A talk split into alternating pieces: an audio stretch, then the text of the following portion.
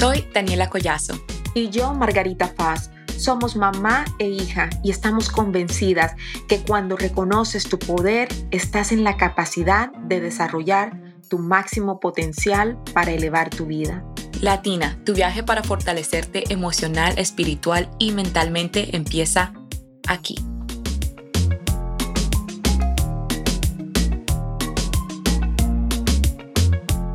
Me pregunto cuántas personas han llegado aquí a Estados Unidos con un título para darse cuenta que el título aquí no tenía ningún valor después de haber trabajado tanto para lograrlo. Bienvenida a episodio número 4, El tiempo de Dios es perfecto. Mami, cuéntanos por favor sobre tu jornada cuando llegaste acá a los Estados Unidos y prácticamente te diste cuenta que tu título como odontóloga no valía nada. Eso sucedió aproximadamente hace unos 18, 19 años. Y claro, siendo odontóloga en Colombia, yo llegué aquí ilusionada con que iba a poder practicar mi carrera, con que iba a poder ejercer mi carrera. Entonces, lo primero que sucedió es de que aquí no había una universidad de odontología en Austin, Texas.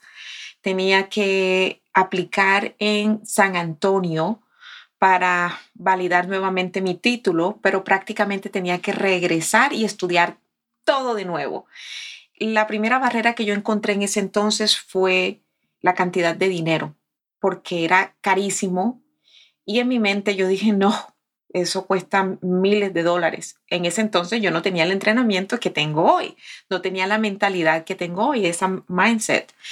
Y es así como yo dije, no, ¿cómo voy a hacerlo? La segunda barrera que yo encontré fue que quedaba muy lejos. Si ustedes estaban pequeños, Jaime y tú estaban pequeños, y yo dije, ¿cómo voy a hacer? Mis hijos me necesitan a esta edad, apenas acabamos de llegar aquí a Estados Unidos, no podemos movernos para allá. Entonces, cuando realmente algo no es para nosotros o cuando estamos llenos de miedos, cuando tenemos todas estas barreras mentales, tú vas a encontrar todas las razones para no hacerlo. Sin embargo, yo hoy me doy cuenta de que Dios tenía otros planes para mí. Realmente yo tenía esas barreras en el momento porque ese no era el plan que Dios tenía para mí. Estuve muy decepcionada, sin embargo, empecé a trabajar en el área dental como asistente dental. Infeliz, infeliz, pero no estaba muy contenta con el trabajo. Después de ser odontóloga, entonces tenía que ser asistente dental. Ganaba muy bien, tuve jefes buenos, tuve otros jefes malos. Yo me acuerdo de ese sí, instante. sí, sí, sí. El drama de las el oficinas drama de las oficinas, exacto. de muchas oficinas. Claro. Entonces decidí que iba a aplicar para ser higienista dental y ya eso fue totalmente otro desafío. ¿Por qué quisiste estudiar higienista dental? Porque tenía que ver también con todo lo que tiene que ver con la parte dental. Sin embargo, iba a ser como un mejor trabajo para mí, algo que me llenara más, con el que yo estuviera más contenta, sirviendo de una manera diferente a los pacientes y además iba a ganar mucho más dinero que como asistente dental. Esas son las razones fuertes. Así que apliqué.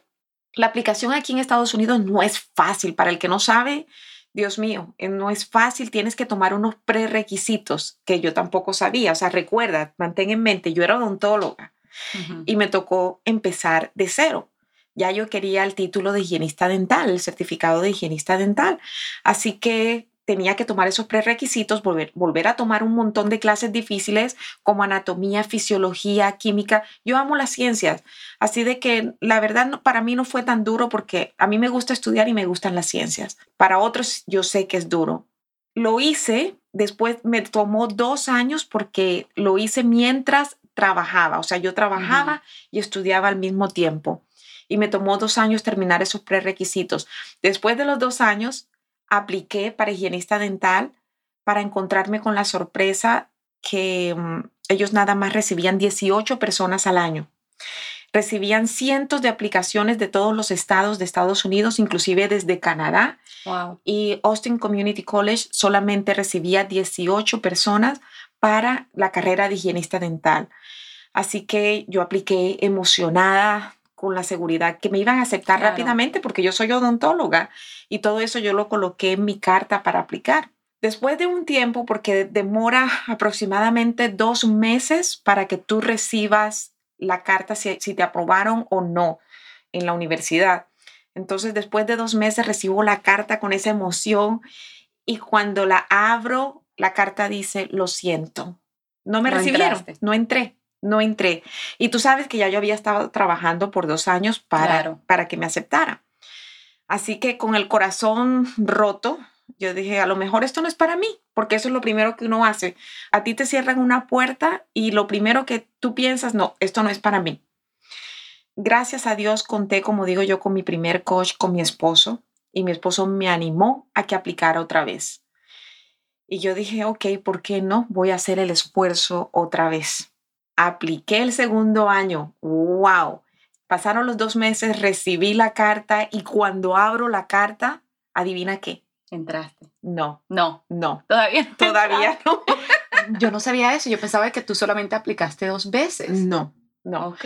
Entonces, otra decepción. Ay, Dios mío, Margarita, bueno, ya quédate de, de asistente dental. Esto es lo que tienes que hacer por el resto de tu vida. Eso era lo que yo me decía, decepcionada, infeliz, buscando todas las razones del mundo para estar infeliz en mi trabajo. Así que para aplicar la tercera vez, todo lo que yo había estudiado, muchas de esas clases se vencían. Así que si yo quería aplicar la tercera Las vez, tenías que retomar retomar esas y clases pasarlas. y pasarlas nuevamente. Y lo hice. Tomé otra vez las clases, tomé, y yo dije, bueno, ya lo que Dios quiera, ya tomé todas las clases, apliqué nuevamente y recibí la carta después de prácticamente luchar por cinco años para que me dejaran entrar en esa universidad y finalmente me aceptaron. Cuando me aceptaron, wow, fue increíble y fue muy duro mantenerme durante esos dos años que duraba el programa, porque como te dije, solamente recibían 18 personas. Claro. De esas 18 personas, yo me sentía con mi lugar asegurado porque soy odontóloga, claro. tengo mi lugar asegurado aquí. Eso para mí va a ser súper fácil. La sorpresa para mí es que no fue fácil. Y de las 18 solamente nos graduamos 10 personas. De eso sí me acuerdo. Sí. Y de esas 10 personas yo fui la única latina. Algo de lo que me Quiero hacer un aplauso, pero no quiero como que estallarle sus oídos, pero no, no me estalle- sí, no le estalle los oídos. A lo que me refiero con esto es de que muchas veces Dios te va a cerrar una puerta, ¿cierto? Y Él tiene diferentes maneras de darte una respuesta acerca de esas cosas que tú estás buscando, cuando tú estás trabajando por ello muy duro, porque tú lo quieres. En mi caso fue el título, otras veces ha sido un trabajo. Y cuando nosotros sentimos que esa puerta se nos cierra, la primera reacción es normal, es como que te decepcionas y, y ya hasta ni quieres volver a hacerlo. La cuestión es que nosotros necesitamos volver a confiar en Dios y volver a confiar en Mm. nosotros mismos y no darnos por vencidos. Dios tiene diferentes maneras de responder a algo por lo cual nosotros estamos pidiendo o estamos buscando. Algunas veces cuando esa puerta se te cierra, Dios está diciéndote, hey, por ahí no es. Yo tengo un plan mucho mejor para ti. Otras veces te la cierra y es para decirte, hey, esto no es para ti. Mejor intenta con otra cosa. Este podcast es presentado por The Empower Latin Academy, el programa más completo para lograr felicidad y plenitud. Visita www.margaritafoz.com para más información y ser parte de la academia.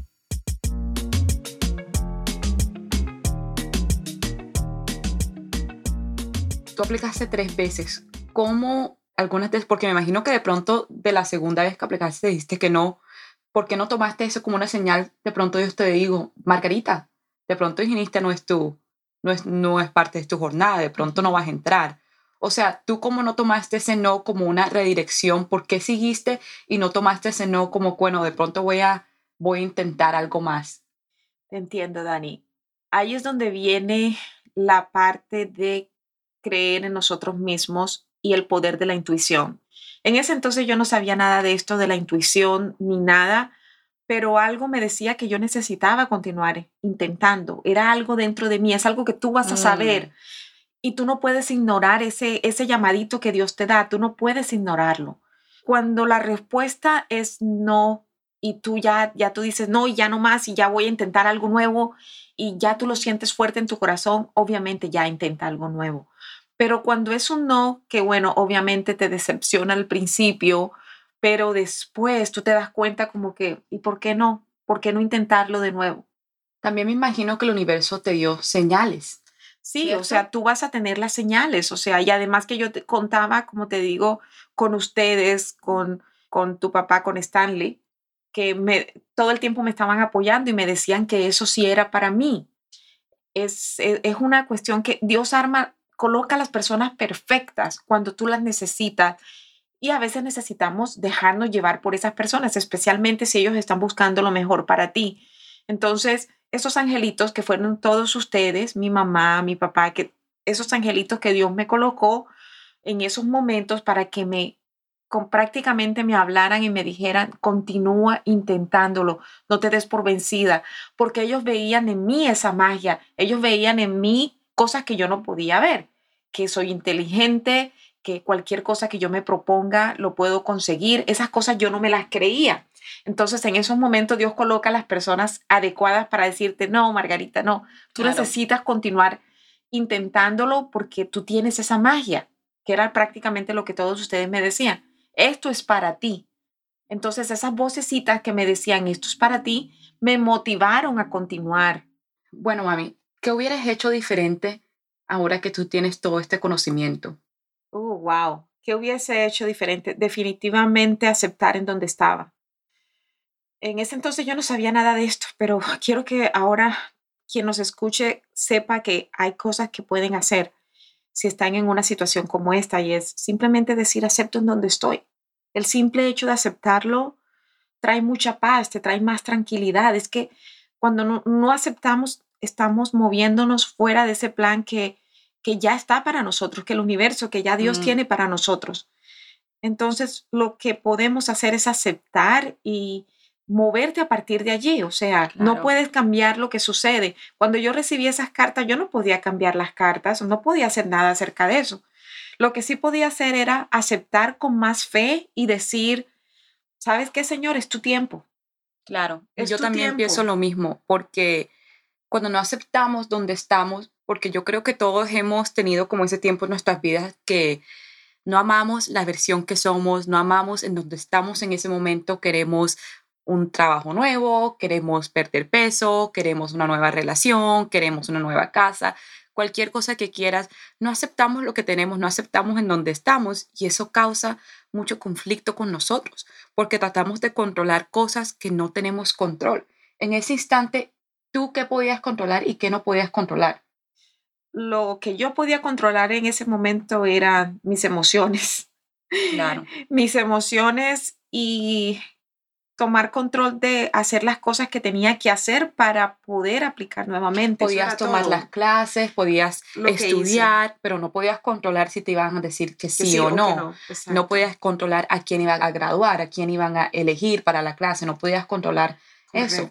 ¿Ya entiendes? Entonces yo creo que, que sabiendo qué es lo que puedes controlar, porque no es que te sientas, porque también hay personas que como, ay, lo que pase, pase Sí, obviamente lo que va a pasar sí va a suceder, pero tú también tienes un control sobre eso. Entonces, saber las cosas en las que puedes controlar, las cosas en las que puedes tomar acción y en las cosas que puedes dejar ir. Mm. Porque esas cosas las que puedes dejar ir son como una maleta que estás cargando ya, una, una maleta que te da demasiado, como decimos allá en Barranquilla, un bulto para dejarlo ir. Entonces, si estás como en ese lugar, primero que todo es decir qué es lo que puedo controlar y qué no. Perdemos mucho tiempo enfocándonos en eso y también perdemos mucho tiempo no haciendo las conexiones correctas y no tomando acción en donde tenemos que tomar acción. No solamente estás peleando a Dios, pero estás peleando el universo, estás peleando a esos alrededor tuyo. Cuando me gradué de, la universidad, yo me fui para Colombia para dos meses, como lo conté en el, episodio número uno. Yo creo que fueron casi tres meses. Me fui para Colombia y cuando llegué tenía que aplicar a trabajos. En ese momento, cuando yo empecé aplicando, o sea, todo iba bien. Yo que bueno, voy a meter como, como lo pensabas tú, yo me gradué, tengo mi diploma, soy una mujer joven, inteligente, todo el mundo me va a querer contratar, mejor dicho, yo pensaba que iba a tener a esos interviews, a esas entrevistas listas, ¿ya entiendes? No, apliqué como a 100 mil trabajos, ni me acuerdo cuántos, trabajos, más o menos. ¿100?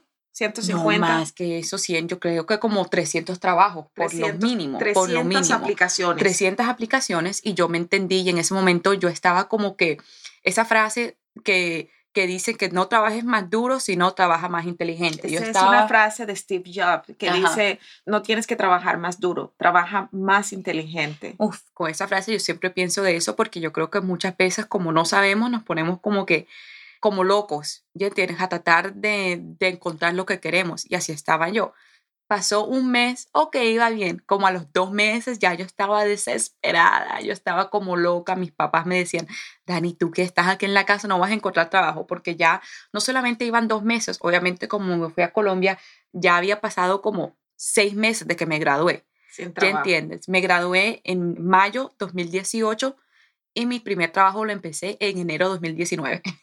Así que fueron, no, no sé cuántos meses son eso, como varios ocho tú te graduaste en Business... Administración de negocios. Administración de negocios. Business Management. Y entonces, ¿qué hiciste para poder encontrar ese trabajo? Bueno, yo creo que en ese instante yo me estaba peleando mucho. Yo no estaba como con una mentalidad muy positiva, estaba en un lugar muy negativo porque odiaba en donde estaba, me sentía como vaga, me sentía que no tenía futuro, que no tenía trabajo, o sea, ese problema para mí, yo pensaba que nadie me iba a contratar y además que pasaba el tiempo me daba más ansiedad porque todos saben, eh, los profesionales saben que si tienes como un gap, ¿cómo se dice gap? Como un gap en tu... Un espacio, eh, entre más tiempo ha pasado que no has trabajado, más difícil se hace de que te contrate. Exacto, un espacio en mi hoja de vida. Desde que me gradué no he hecho nada que iba a decir yo. Me fui por Colombia dos meses, ¿qué pasaron los otros seis meses? Entonces, no estaba aceptando dónde estaba. Yo no me miraba así como que, wow, ahora mismo estoy trabajando con mi futuro. Yo me sentía como que, wow, tengo que buscar trabajo porque no me puedo quedar en la casa. En ese momento estaba súper desesperada con mi mamá, peleaba con ella también porque imagínate no vivir en la casa por cuatro años, mudarte otra vez. Y tengo que poner un paréntesis y la mamá cargada emocionalmente. Exacto, éramos como dos bolas emocionales y todas, todas personas que se han graduado más acá en, los Estados Unidos que fueron a la universidad con sus papás latinos, salieron de la casa y si tuvieron que volver a la casa es otro cuento. Eso no es que, ay, que voy a volver a mi casa y ya no. Vuelves a tu casa como un adulto y ya no eres un niño en esa casa, ya eres un adulto y bueno, fueron muchos cambios. Entonces en, ese momento yo hacía las cosas como por odio a esa versión mía. Yo no la hacía porque quería mejorar mi futuro, yo lo hacía porque odiaba esa versión mía, odiaba dónde estaba y quería estar mejor. Entonces fueron muchos meses hasta que yo empecé a trabajar en enero, pero antes de trabajar en enero pasaron unas semanas donde yo sí tuve como que un tiempo donde pude yo callar mi mente. Ese fue un tiempo donde yo me acuerdo que yo te introducí un podcast que yo había escuchado, ¿te acuerdas? Que ahí también como que empezó la jornada de mi mamá como, como Emotional Life Coach. Yo creo que todos tenemos como ese momento, como que, pero ¿qué es lo que estoy haciendo? Y en ese momento me enteré que, que yo no podía odiarme donde estaba, porque la realidad era que esa era yo. En ese momento, ¿qué podía controlar yo? Solamente podía controlar a cuántos trabajos meto mi hoja de vida, pero no podía controlar si me iban a elegir o no, no podía controlar si me iban a llamar, si me iban a mandar el correo, no podía controlar si en ese momento me podía salir de la casa, porque la verdad que no tenía dinero para eso tampoco. Entonces, lo que sí pude controlar es ¿Cómo aplico a trabajos? ¿Cómo hago yo encontrar la carrera que a mí me encanta, la carrera que yo, que yo amaba? Y me puse en un momento como muy creativa, entonces me puse en Google y me puse a buscar cómo encontrar un trabajo. Algo tan sencillo. Algo tan sencillo, pero imagínate, yo no lo había hecho, yo solamente estaba poniendo mi hoja de vida como loca, hojas de vida como loca. Es así como encontraste tu career coach o fue. Exacto fue ahí que yo encontré mi career coach. Yo solamente me puse Google y dijo, trabaja si necesitas ayuda con tu hoja de vida, entrevistas, trabaja con un coach o con un recruiter. Y eso fue lo que hice. Encontré a un señor ahí en Google, le mandé un mensaje, hey, necesito ayuda y me ayudó.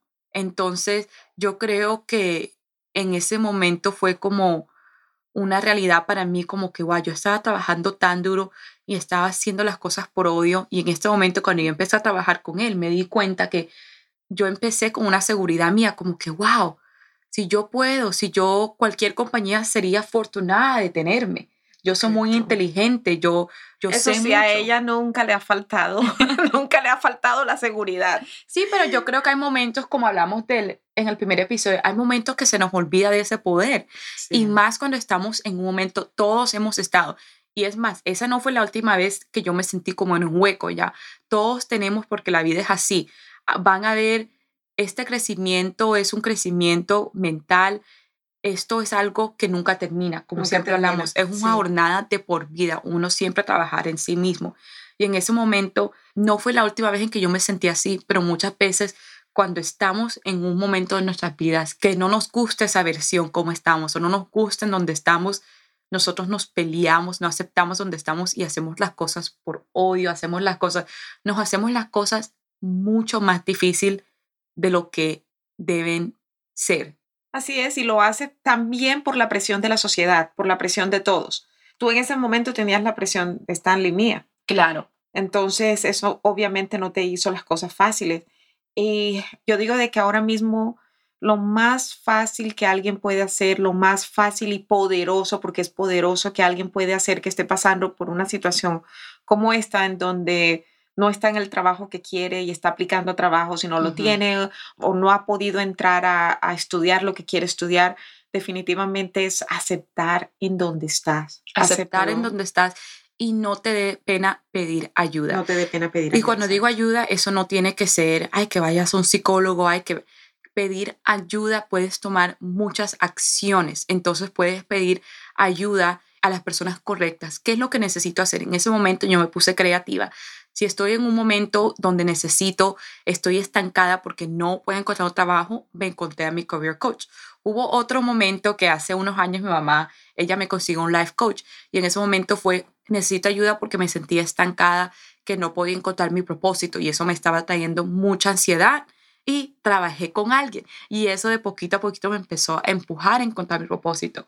Entonces yo digo que entender qué es lo que necesitas y ponerte creativa y decir quién me puede ¿Quién ayudar. me puede ayudar? ¿Quién me puede ayudar? Tú no sabes, Dani, que yo tenía en mi celular hace, hace tiempo, porque a mí se me olvidaba de que no necesitamos hacer todo sola. Yo tenía en mi celular la foto que, ¿cómo se llama? La, de background. Ajá. Como tu fondo de pantalla. Mi fondo de pantalla era ¿quién me puede ayudar? Mm, Así, así Sí. nomás, ¿quién me puede ayudar? Y ¡pum! La gente llega, todas las personas que tú necesitas para apoyarte en ese momento van a llegar, tú las vas a notar porque algunas veces hasta están allí, pero tú las dejas pasar porque crees que, puedes arreglar todo sola. Entonces, eh, como que te das cuenta como que, wow, sí cuento con ayuda, si miro más, si miro todas las oportunidades, si miro toda la gente que me rodea, sí puedo contar con ayuda. Y yo digo que también más para mi generación, hay mucha pena en esta generación, mucha pena para pedir ayuda, mucha pena para mandarle un mensaje a alguien, hacer una conexión, ¿ya entiendes? Todo como que, ay, no sé si me veo cool haciendo esto, ay, no sé si esto está bien o está ¿qué tal cómo me veo? Y yo digo que, que nos hacemos las cosas tan difíciles cuando pensamos en qué van a pensar los demás, en cómo me va a ver ser esto, en vez de buscar tu mejor camino y hacer esa pregunta. Esta generación, no sé, somos, somos que muy penosos yo sé que eso es algo que mi mamá ha trabajado conmigo. Así es, somos penosos. Muchos, yo lo fui toda mi vida. La persona de que tú ves hoy, Dani, no es ni la mitad de lo que yo era antes. Esta es una persona que me tocó a mí crear, transformar. He ido creciendo y eso es lo bonito y, y a mí me da mucho orgullo de verte a ti hoy porque de alguna manera ha valido la pena. Todo el trabajo que yo he hecho en mí se ve reflejado en ti y puedo verte como esa mujer segura, como esa mujer que sabe lo que quiere, hacia dónde va, que no le da pena pedir ayuda, que pregunta por lo que quiere, que habla. Y esto, eso me da a mí mucho orgullo. Y realmente todo empieza por allí, es aceptar y decir cuál es el siguiente paso que puedo tomar en este momento. Mami, déjame hacerte esta pregunta, porque yo sé que es algo que yo también he batallado. ¿Cómo hacemos la diferencia entre aceptar en dónde estamos y conformarnos en dónde estamos? Y no conformarnos en dónde estamos. sí. una cosa es que tú aceptes y te quedes sentada en el couch, en el sofá, que eso es lo que sucede, ¿cierto? A mí me gusta mucho una analogía que realmente si tú la puedes visualizar, eso es lo que sucede. Nosotros tenemos una montaña gigante enfrente de ti a donde queremos llegar, una montaña que queremos escalar y que, que tú quieres llegar allá. Y tú estás aquí sentada enfrente de la montaña en un sofá. Entonces, para llegar a esa montaña y poder escalarla, tú necesitas pasar por ciertas vías. Va a haber caminos en donde van a haber árboles, algunas veces van a haber árboles caídos, algunas veces van a haber un montón de pares, stops, que te van a decir, no, por aquí no puedes. ¿Sí me entiendes? Y tú estás allí en el sofá. Entonces tú dices, sí, me voy por la montaña y te levantas y empiezas a caminar por ese caminito. Cuando te encuentras el primer stop, ay, no, mejor me devuelvo y te sientas otra vez en el sofá. Pero desde el sofá estás viendo la montaña, la que quieres escalar y donde quieres llegar. Entonces, el problema es que si tú te sientas en el sofá y dices, acepto en donde estoy y te quedas allí sentada y no haces nada mirando la montaña, allí te quedas todo el tiempo. Mm. Pero si tú te levantas, si tú aceptas donde estoy, ¿qué puedo hacer para llegar allá?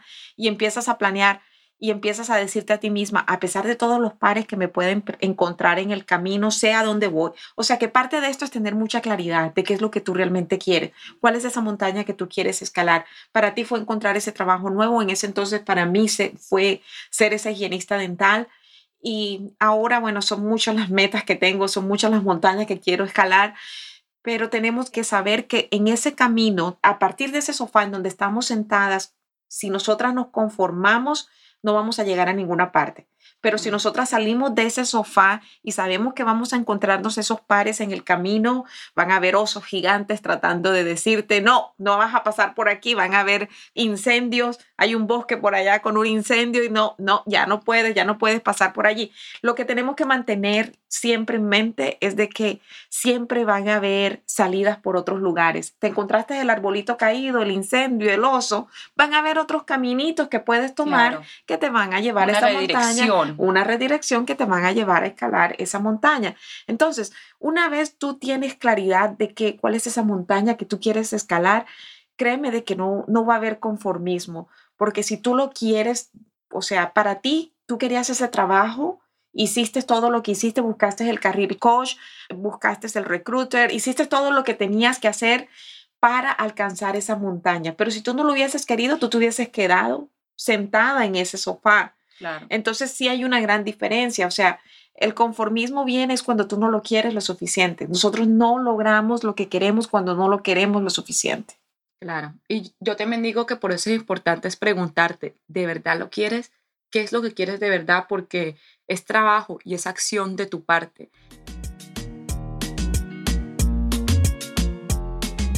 Este podcast es presentado por The Empower Latin Academy, el programa más completo para lograr felicidad y plenitud. Visita www.margaritafoz.com para más información y ser parte de la academia.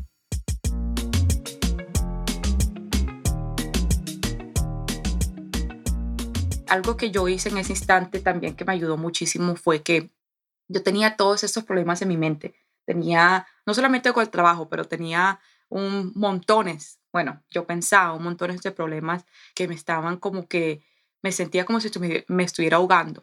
Yo me acuerdo que yo escribí en mi libreta, escribí todos mis problemas que yo pensaba que tenía y fue una lista larguísima. Yo me acuerdo de esa lista, yo creo que todavía la tengo, y fue problemas de todo. Hay un problema que yo creo que hasta escribí, no me puedo comprar mi maquillaje preferido porque no tenía plata.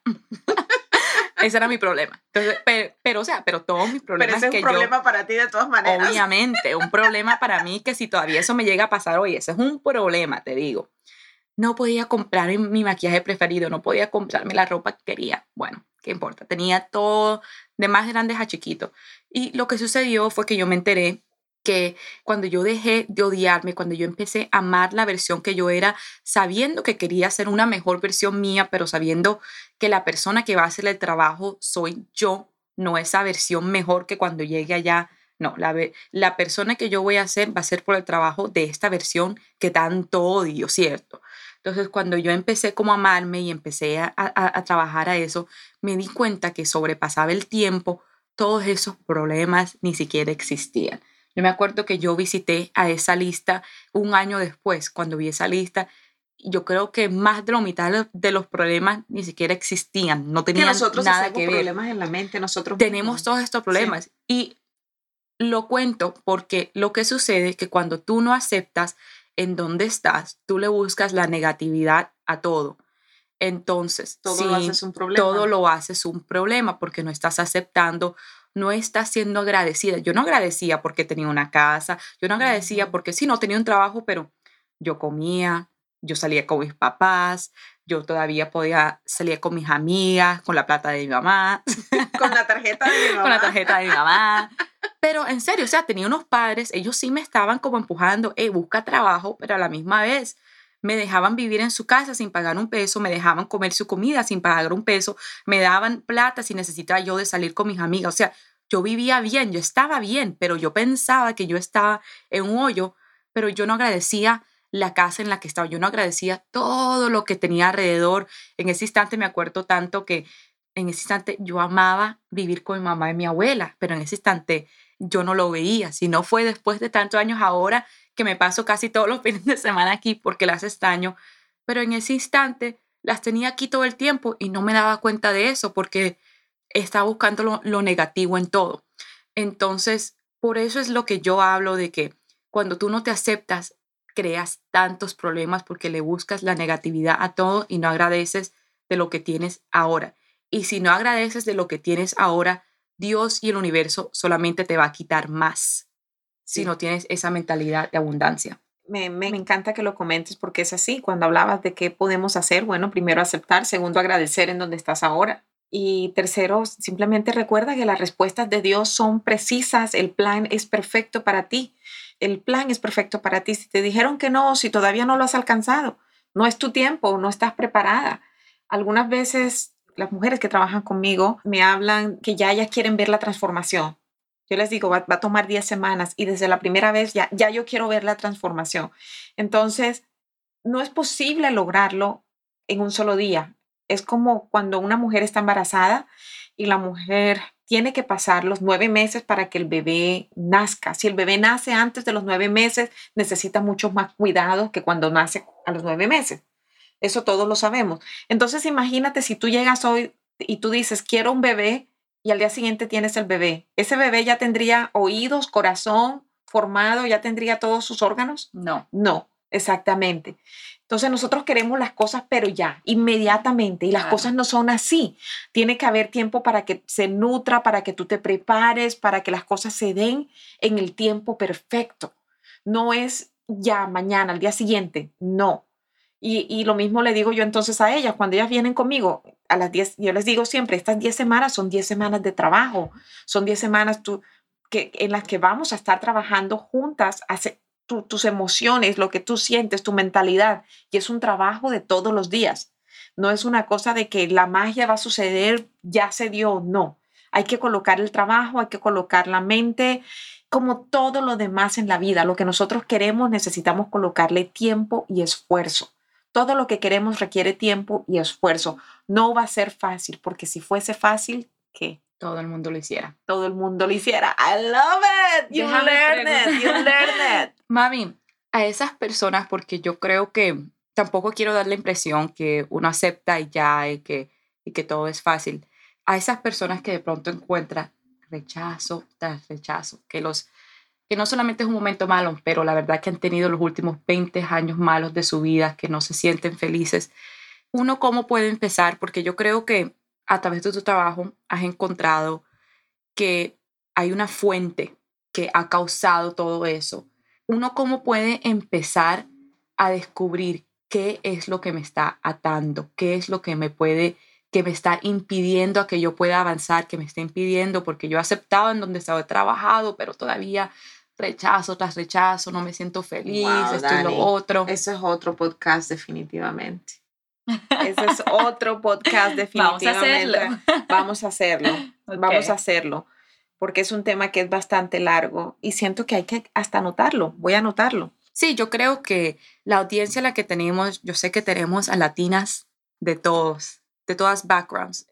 Y no, no lo voy a dejar aquí solamente. O sea, una vez tú recibes rechazos tras rechazos y, y como tú lo dices, que han pasado mucho tiempo y es lo mismo, lo mismo. Mira, vuelvo a lo mismo que te dije antes. Todo es parte de un plan perfecto de Dios. Todo ese tiempo que tú has, te has estado sintiendo rechazada es un tiempo de preparación y es un tiempo para prepararte para cuando tu tiempo venga, ya tú sepas cómo vas a actuar, cómo vas a hacer con otras personas, ya sepas hasta aconsejar a otros porque tú misma ya lo viviste. Entonces, esto no quiere decir que toda tu vida va a ser así. No hay mal que dure 100 años ni cuerpo que lo resista. El hecho de que alguien que esté pasando por esto y nos esté escuchando ahora, eso quiere decir que su tiempo es hoy. Eso es lo que quiere decir. Entonces, yo no voy a decirte que las cosas van a suceder rápidamente, pero hoy estoy segura que al menos una mente abrimos. Estoy segura de eso. Y a partir de allí empezar a tomarse ese tiempo del que siempre hablo. Tómate ese tiempo para ti, para eso que tú dijiste, haz la lista de, los problemas que tienes. El simplemente al escribirlo, eso a ti te va a traer algo de, de paz. Pero si es un tema que tenemos que traerlo para el no para el próximo episodio, porque el próximo episodio va a ser una continuación de esta. Pero, ¿qué te parece si lo hacemos después del próximo? Tú me dices. Me encanta. Sí, es que aquí tenemos tanto, sí, aquí tenemos mucho de qué hablar y yo realmente quiero invitar a la audiencia, a, a ti que nos escuchas, que nos escribas, nos digas cuáles son las preguntas que tú tienes acerca de la vida, cuáles son esos problemas que tú tienes que has estado tratando de solucionar y aún no has podido. ¿Qué te gustaría a ti aprender para avanzar en tu vida? ¿Qué te gustaría a ti aprender para lograr más plenitud o para ser más feliz? ¿Qué te está costando en la vida? O sea, cuéntanos, háblanos, escríbenos, porque aquí vamos a estar hablando acerca de cada caso, caso por caso si vemos de que es algo de que la audiencia se puede beneficiar, créeme, nosotros vamos a leerlo todo y vamos a estar aquí compartiendo, ayudando, porque esa es nuestra misión aquí en The Empower Latina Podcast. Y ahora, Dani, ¿qué te parece si termino con una frase que a mí me ayudó muchísimo? y que la tengo escrita aquí porque yo también la tenía como fondo de pantalla en mi celular cuando me sentía atrapada en un trabajo que no podía cambiar en el momento y estaba como tú, estaba aplicando para otros trabajos y no me salía nada. ¿Te gustaría escucharlo? Definitivamente. Ok, la frase dice, en este momento estoy en este trabajo temporalmente. Estoy agradecida que este trabajo me sustenta y sé dentro de mí que ya estoy atrayendo un nuevo trabajo que se alinee conmigo y en donde me sienta plena me encanta. Yo creo que el gran mensaje de hoy es que ames la versión que está haciendo el trabajo y que está trabajando para ti, no solamente la versión del resultado. Exactamente. No la versión del resultado que tú quieres ver, sino que amas donde estás hoy.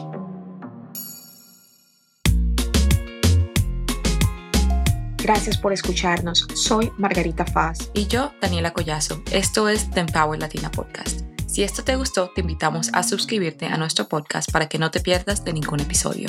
Déjanos tu opinión y por favor califícanos con 5 estrellas. Esto es de suma importancia para nosotras continuar aportando más. El link para todas nuestras redes sociales lo encuentras en la descripción. Síguenos y nos vemos en el próximo episodio.